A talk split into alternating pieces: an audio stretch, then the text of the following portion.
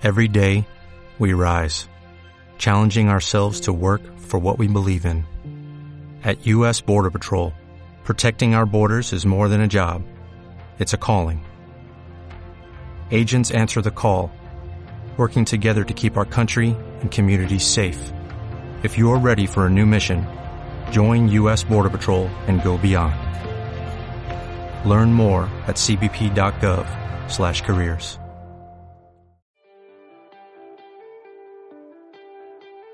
Canal Retina. Información y actualidad sobre la retina en español. Programa elaborado por la Asociación Retina Murcia, Retimur. Presenta David Sánchez.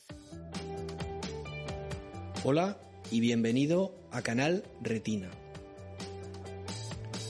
Hoy estamos en Cartagena, en el despacho de la Asociación Retina Murcia, cedido por el ayuntamiento de esta localidad, de la región de Murcia, para grabar este decimotercer episodio de nuestro podcast. Hoy vamos a hablar con tres familiares de personas afectadas por una discapacidad visual, eh, por una de esas enfermedades degenerativas de la retina, como son Toñi Martínez Corbalán, hija de Lucía, afectada por una retinosis pigmentaria, con Isabel eh, Ross Pérez, eh, madre de Antonio, también afectado en este caso por el síndrome de Bardet-Biel, y con Carmen Contreras Catalán, eh, esposa de Andrés, también afectado por retinosis pigmentaria. Déjame que antes te diga eh, gracias por estar ahí al otro lado, escuchando y viendo los episodios que publicamos. Ya sabes que puedes seguirnos en www.canalretina.org o también en las plataformas iVoox, Apple Podcast y Spotify. Y además también puedes ver los episodios en YouTube. Para comunicarte con nosotros los puedes hacer a través del correo info@canalretina.org o bien en las diferentes plataformas dejarnos un comentario en cualquiera de los episodios eh, que escuches, eh, leas o veas. Por último, también quiero recordarte que tenemos un Twitter que es arroba canal-retina, donde puedes seguirnos para estar al tanto de eh, bueno, cualquier episodio que publicamos. También, si te suscribes en cualquiera de las plataformas que he comentado, podrás recibir notificaciones cuando publiquemos un episodio nuevo. Y ya, sin más preámbulos, comenzamos. Bien, bienvenidas a las tres. Gracias por aceptar la invitación de Canal Retina y estar en este eh, episodio. Y bueno, vamos a comenzar. Lo, lo primero que quería preguntaros es, bueno, en el caso de cada uno de vosotros, vamos a empezar con Carmen, ¿cuándo diagnosticaron a, a Andrés? Pues a ver, a él lo diagnosticaron cuando tenía, la, era un adolescente con 14 o 15 años. Eh, yo no, no, lo conocía en, en, aquellos años. Y bueno, él... ¿Ahora qué edad tiene Andrés? Ahora tiene 45. 45. Bien, o sea que lo diagnosticaron de adolescente. Sí. Perfecto. ¿Cómo fue en el caso de Antonio, Isabel? Pues en el caso de Antonio, pues sí, tendría desde pequeño pues, le encontrábamos algo que no sabíamos lo que era. Uh -huh. Hasta que ya por fin un médico pues, nos dijo la enfermedad que tenía. Uh -huh. ¿Qué edad tiene ahora Antonio? Pues Antonio ahora tiene 51 años y tenía 15 o 16 años. O sea, que fue finales de los años 80. Sí, sí. -huh. ¿Y en el, en el caso de, de Lucía, Toñi? Hola, pues mi madre se la diagnosticaron hará aproximadamente unos siete años. Siete años. ¿Qué edad tenía tu madre entonces? Mi madre tendría 49, 50 años. Uh -huh. y eh, se la diagnosticaron uh -huh. más o menos a esa edad. Vamos ahora a hacer el turno a la inversa. Eh, ¿Cómo reaccionasteis cuando supisteis el, el diagnóstico? En este caso de tu madre. Pues fue una noticia inesperada, muy abrupta. Uh -huh. Porque mi madre en principio lo que tenía era cataratas. Entonces, uh -huh. cuando en todo el proceso para operarla, pues le vieron en un fondo de ojos que tenía retinosis pigmentaria. Y fue una noticia muy inesperada, muy y, inesperada y dura. Dura. En el caso de, de Antonio, eh, Isabel, ¿cómo fue el, recibir esa noticia? Pues cuando nos lo dijeron, después de varios médicos, y pues, pues nos quedamos que no sabíamos ni a dónde ir, ni a dónde acudir. Es la primera vez que habíamos oído esa palabra y, todo fue pues tener que hacer preguntas a, a ver quién nos podía ayudar y nos aconsejaron que fuéramos a la ONCE, que de ahí podrían aconsejarnos y ayudarnos, porque entonces Antonio era muy joven, era muy crío.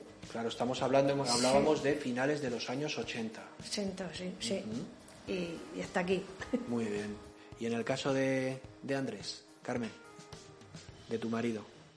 Pues eh, cuando Andrés, cuando yo conocí a Andrés y me contó la enfermedad que tenía, yo no, no había oído nunca esa enfermedad, no, no la conocía. Y hombre, asusta, ¿Correcto? asusta, pero mm, o sea, no, No fue algo determinante No, ni no, algo que a va, lo que que va, que va. le prestaras. Ajá. nada, tiramos para adelante y, y listo. Muy bien. ¿Cómo es el día a día? ¿Cómo es vivir con un marido que tiene una enfermedad degenerativa de la, de la vista? Eh, en vuestro caso tenéis dos hijas. Eh, ¿Cómo es el día a día? Pues para nosotros te diría que mm, normal. Es adaptar un poco mm, a sus necesidades, adaptar un poco las cosas a sus necesidades, pero que al final se convierte en una rutina, en un día a día, que no te diría que no, no puede ser distinto de, de otra De familia. otra familia. Y pues eso, comprometidos mm, con las pequeñas también. Las niñas también saben lo que, lo que hay, saben que tienen que ayudar y que tienen que. Mm, saben perfectamente la enfermedad que padece su padre Ajá. y ayudan y. Muy importante eso. Sí. Y en el caso de, de Antonio, ¿cómo es el día a día de Antonio, Isabel? Pues Antonio, pues, después de hacer su estudio, pues se colocó en la ONCE a trabajar y hasta la fecha. Pues todavía no se puede retirar, pero lo llevamos bien con su hermano y, y él, pues yo lo veo que, que lo ha aceptado y siempre pensando en, en que habrá algún día solución para, la, para esta enfermedad. Alguna Pensando. solución, ¿verdad? En el caso de tu, de tu madre, Toñi, que ella, pues evidentemente el, el- el diagnóstico fue mucho más tarde. Pues después de, pues de pasar el tiempo aproximadamente, diría unos dos años, pues mi madre ha afectado su enfermedad y el día a día es súper normal y no para. Ella se mueve por el pueblo, compra, hace de comer, cuida de mi padre, que también tiene una minusvalía, tras darle un derrame cerebral, y entre los dos se compenetran muy bien y el día a día mi madre es mm, normal como el mío. Ellos viven solos en casa, en su casa. Eh, con mi hermano somos seis. Mi madre tiene seis. Con mi hermano de 20 años. Ella, pero todos, mi madre cocina muy bien. Vamos a comer casi todos los días allí, Bien. casi todos. O sea que está muy acompañada. Sí, Estupendo. Y el convivir con una persona que tiene una discapacidad, en este caso una discapacidad visual, dices que sois seis hermanos, está tu padre también, eh, ¿os ha aportado algo a la familia? Algo que mm, como personas digáis, mm, pues nos ha hecho más fuertes, nos ha hecho ver la vida de otra manera. ¿Hay algo? sí. Lo que más nos ha aportado es eh, mm, empatía. Eh, mm, preocuparnos, eh, pues de, en general, de todas las discapacidades. Cuando, por ejemplo, yo cuando he estudiado, en siempre me he involucrado mucho por mi forma de ser, pero cuando a mi madre le diagnosticaron la retinosis, pues yo me hice miembro de la asociación y soy la, la que más involucrada está con mi madre. Pero, mm, no sé, nos ha unido más, somos muchos Sí. y, y estamos todos juntos y nunca estás sola. ¿Tus Siempre- hermanos están sensibilizados también con lo que Sí, le pasa a tu madre? Lo que pasa que ellos eran más jovencillos, Entonces no están tan involucrados como yo con ella. Yo vivo muy cerca de ella también. Entonces siempre estamos juntas, compartimos muchísimas cosas juntas. Eh, muchísimas cosas. Claro. Y en tu caso, Isabel, ¿me, van a, me, vas, ¿me vas a permitir, tú que estás ahí al otro lado de este podcast, que os cuente o que te cuente un pequeño secreto? Isabel es la viuda de Luis Berrocal, eh, que es el padre de Antonio y que eh, fue el fundador de esta asociación, de la Asociación Retina Murcia, aquí en Cartagena en el año 90, eh, de esta asociación que hoy en día, pues bueno, estamos produciendo este podcast para todos vosotros. si te pregunto qué ha aportado a vuestra familia el, bueno, el convivir con Antonio, pues seguramente muchísimo, ¿verdad Isabel? Sí, porque su padre cuando ya nos enteramos de esto, pues no de esta enfermedad no se sabía, hace ya treinta y tantos, cuarenta años, no sé, no se sabía nada. Entonces, pues él dijo que había que haber una solución porque en los hospitales no sabían de lo que era. Y muchas comunidades pues estaban en la misma situación y entonces mm, obligaron aquí al hospital de Murcia, a la risaca, a que hicieran, se hicieran cargo de, su estudio y de su que hasta ahora pues sí la, no lo consiguió él, pero dejó un poco el camino porque él fundó la asociación y hizo muchos viajes a Madrid, hizo muchos, eh, fue mucho a Valencia, fue a Zaragoza, nada, para informarse de muchas cosas porque esto era una cosa desconocida. Desconocida. Pues claro, es que en vuestro caso, años 80, finales de los 80, eh, aquí en la región de Murcia, en Cartagena concretamente, y claro, eh, seguramente no conocíais a nadie en el entorno, a nadie que, tuviese esa enfermedad. Claro. Después ya eh, en una reunión que fue en Madrid conocí a una señora de Vasca, eh, que luego dijeron de hacer un viaje a Rusia, que había un tratamiento, pues ya que se fue mi hijo con su padre, cuatro viajes. Sí, sí, sí, sí, Pero mucha aventura, pero siempre buscando el que esto había que seguir adelante para buscar una solución. En el caso de Antonio, en la investigación. En el caso de Antonio, él tiene dos hermanos. Tiene dos hermanos. Y yo me preocupaba mucho hasta que le hicieron a Antonio las pruebas genéticas y a su hermano y a mí. Y su hermano, gracias a Dios, no tiene la enfermedad. No tiene la enfermedad. yo soy portadora sana porque no tengo la enfermedad, pero y su padre, pues igual, o por gen. Ya ha fallecido por 10 años. Eso ha sido después, todas las pruebas y todo ha sido después. Y el presidente que hay ahora, pues estamos muy contentos porque si uno fue porque movió la cosa, este es porque no para, no para. Muchas gracias. De hacer cosas y buenas. Muchas gracias, se lo diré Para el bien de todo.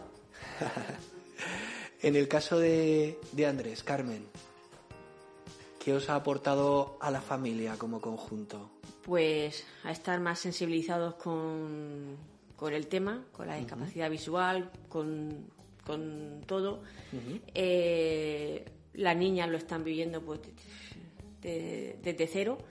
Y, están muy sensibilizadas también con el tema y ayudan ayudan a su, padre, en todo. O sea papá dónde vas solo a la calle. No vamos contigo. Papá tal o sea mm, le quitan las cosas para que no o sea están muy muy pendientes, De, todo. Sí sí. Quizá a lo mejor no lo sé ¿eh? y hablo también en primera persona eh, a, lo mejor tienen como que maduran antes, como que tienen quizá un poquito más de, responsabilidad que otros niños a lo mejor de su edad. Sí, sí, ellas van con su padre por la calle y mm, escalón papá, eh, cuidado papá aquí, eh, cuidado con el árbol, una farola, van por la casa, van encendiendo luces delante de él.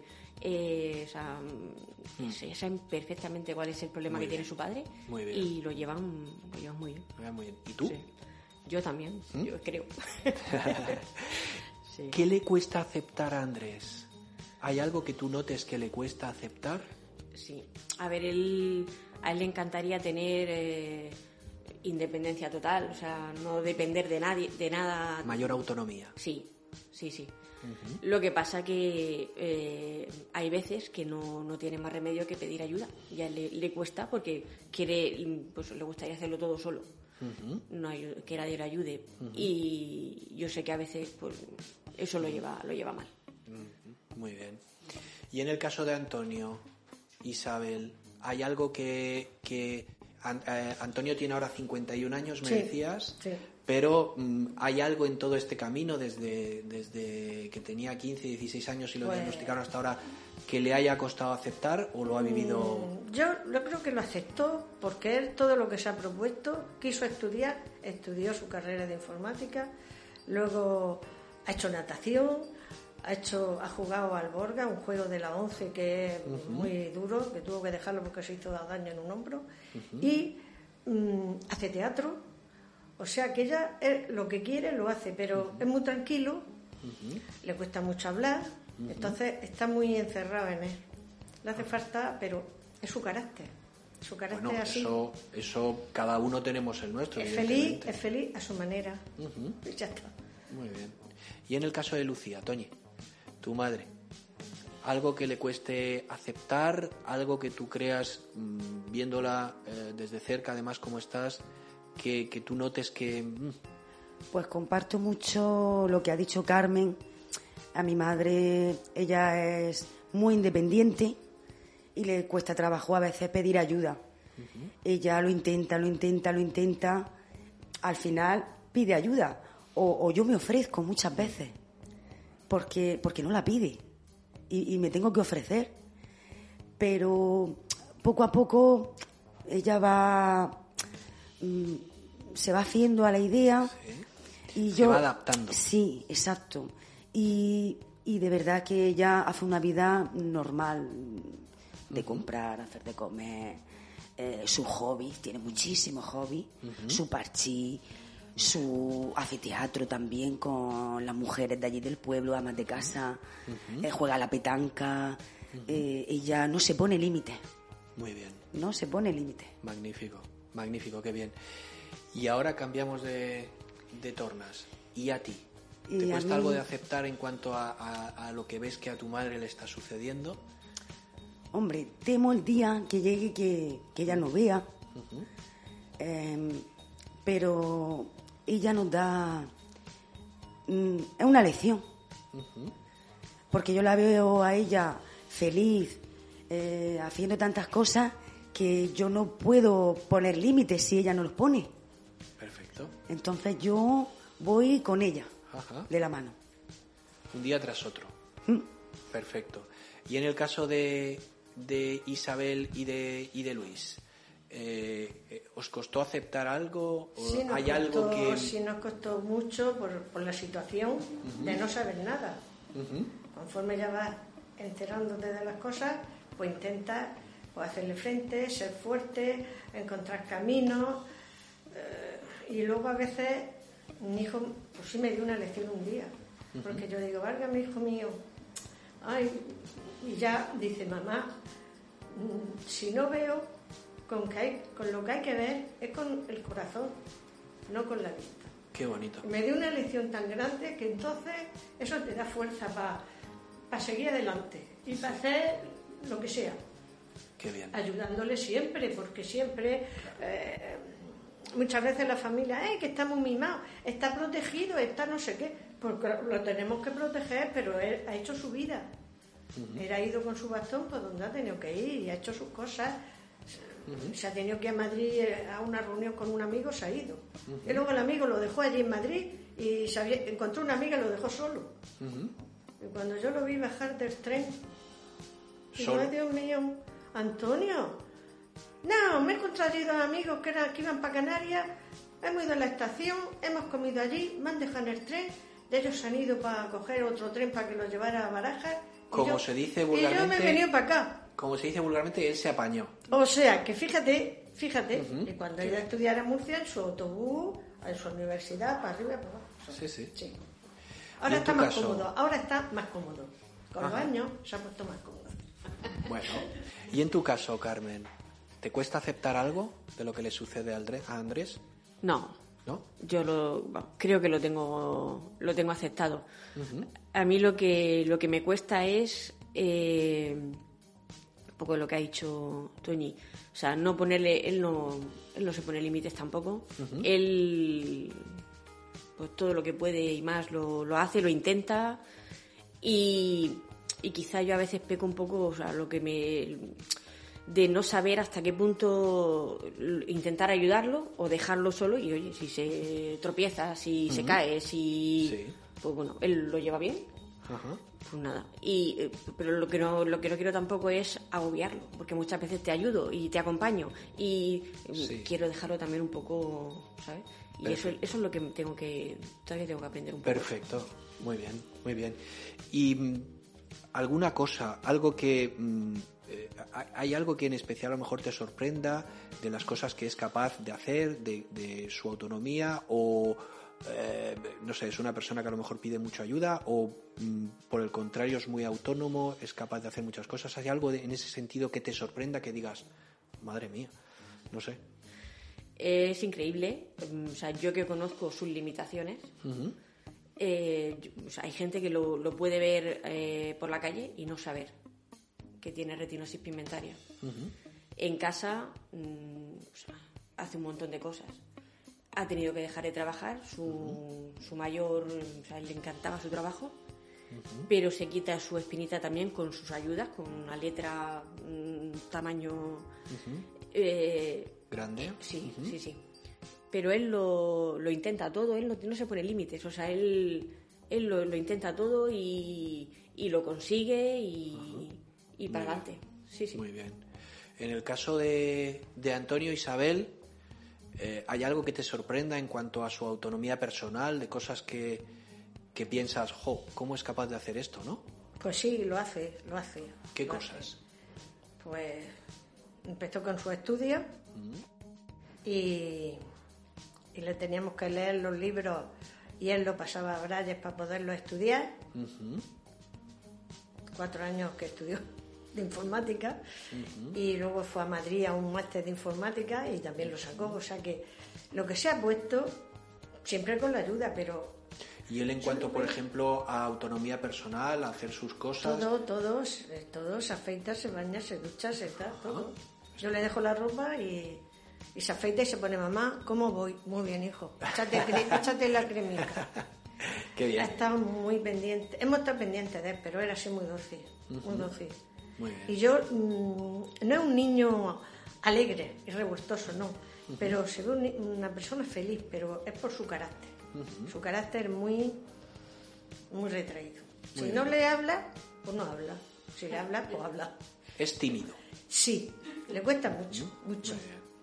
Y en el caso de, de Lucía, Toñi, eh, en, en, el caso de tu madre, por lo que contabas eh, hace unos momentos, si tiene a seis hijos a comer los fines de semana o, muchos días en casa, eh, sobre todo la cocina. y nietos. Y, claro, la familia cada vez aumenta. Y ya, a Mamá le encanta. Es que mm, ella lo hace todo. Eh, y me sorprende pues la autonomía tan grande y, la fortaleza. ¿Ella os pide ayuda para, para cocinar, para hacer algo? No.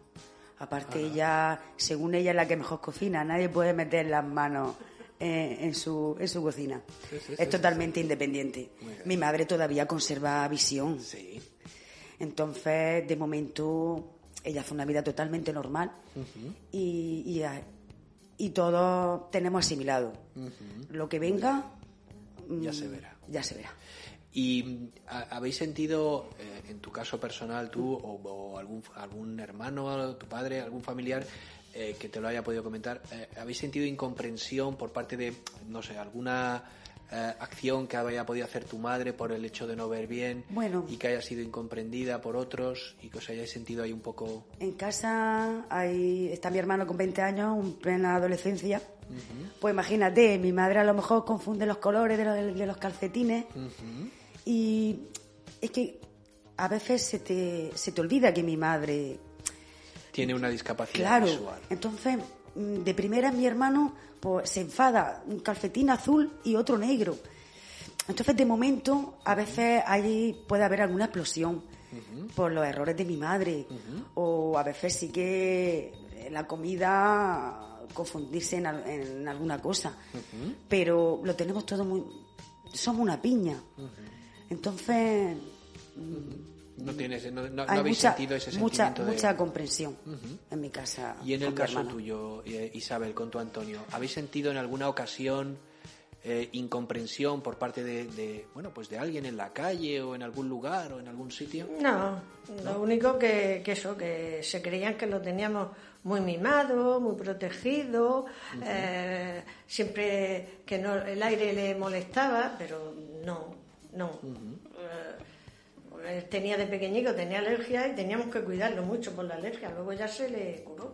Pero es casi un niño de, tener, porque el síndrome este que has dicho tú antes tiene muchos, muchos problemas. Conlleva varias, varios, eh, tiene varios rasgos eh, específicos. Entonces, yo creo que los tiene todos menos que, mm. que tiene su inteligencia bien. Es lo único, pero lo demás. Muy bien. Entonces, pues, ¿no lo comprendían? Pues bueno, estábamos nosotros y, a los demás pues no hacemos caso de lo que dijera. Pero él está muy bien.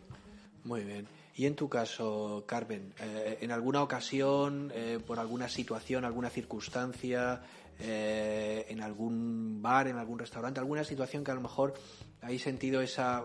Mm, no entienden que a lo mejor él no ve bien y por esa situación le ha sucedido esto o algo? Sí, yo eso al principio lo llevaba fatal eh, pues eso, que él tropiece, que se caiga, que se come una puerta, que le tire un café al camarero, eh, que lo miren como diciendo... Pero claro, luego pues eh, intentas comprender que la gente no tiene por qué saber que, que, pues, que, no, que no ve bien. Sí, la situación. la, gente, no, no, tiene por qué saberlo. Cuando la gente que lo sabe no reacciona de esa, de esa, manera.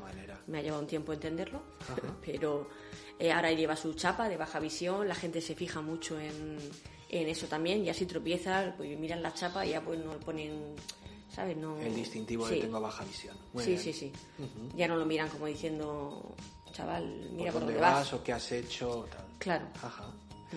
Em, no tienen cura estas enfermedades. Eh, ni la que padece el síndrome que padece Antonio, ni las que tienen Lucía y Andrés.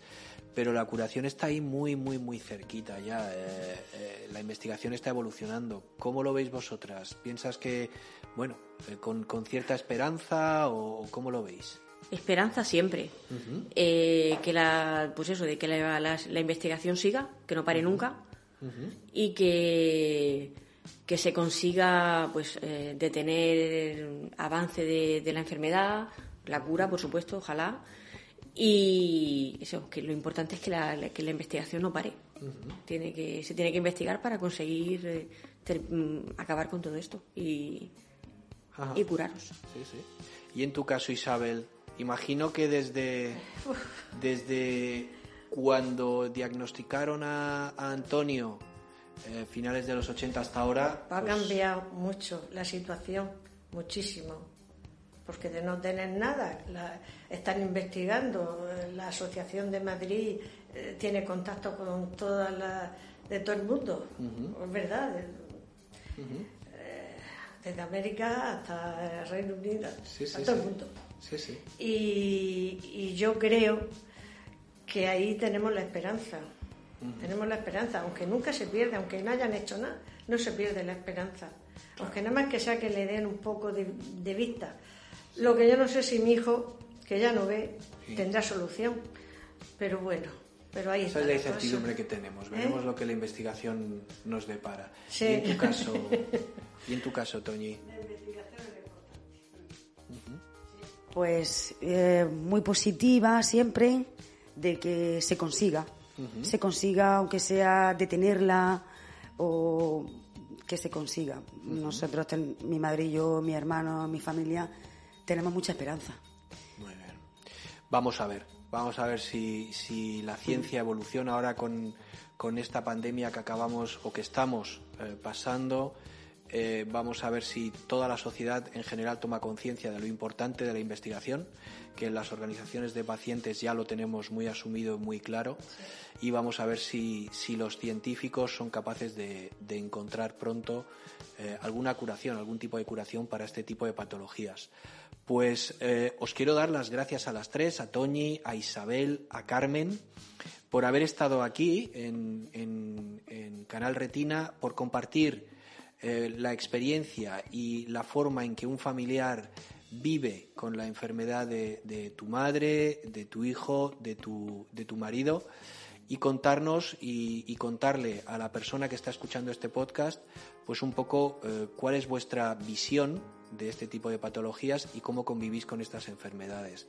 Eh, tres puntos de vista diferentes además, el de una hija, el de una madre y el de una pareja y yo pues simplemente os doy las gracias. Eh, he aprendido muchísimo de vosotras, espero que, el oyente de Canal Retina también y muchísimas gracias a las tres. Gracias. Y ahora ya, para concluir, simplemente recordarte que eh, si te ha gustado este episodio, le des a me gusta y compartas en tus redes sociales el, episodio para que otras personas lo puedan ver o escuchar. Eh, ya sabes que si te suscribes a Canal Retina en cualquiera de las plataformas, eh, te llegará una notificación, un aviso cada vez que publiquemos eh, un nuevo episodio. Por nuestra parte nada más, nos despedimos hasta dentro de un mes en el que emitiremos un nuevo episodio, una nueva edición de Canal Retina y ya sabes que mientras tanto te deseamos que estés muy bien, que seas muy feliz y te recordamos que Retimur mira por ti. Este podcast se ha producido con la colaboración de Novartis.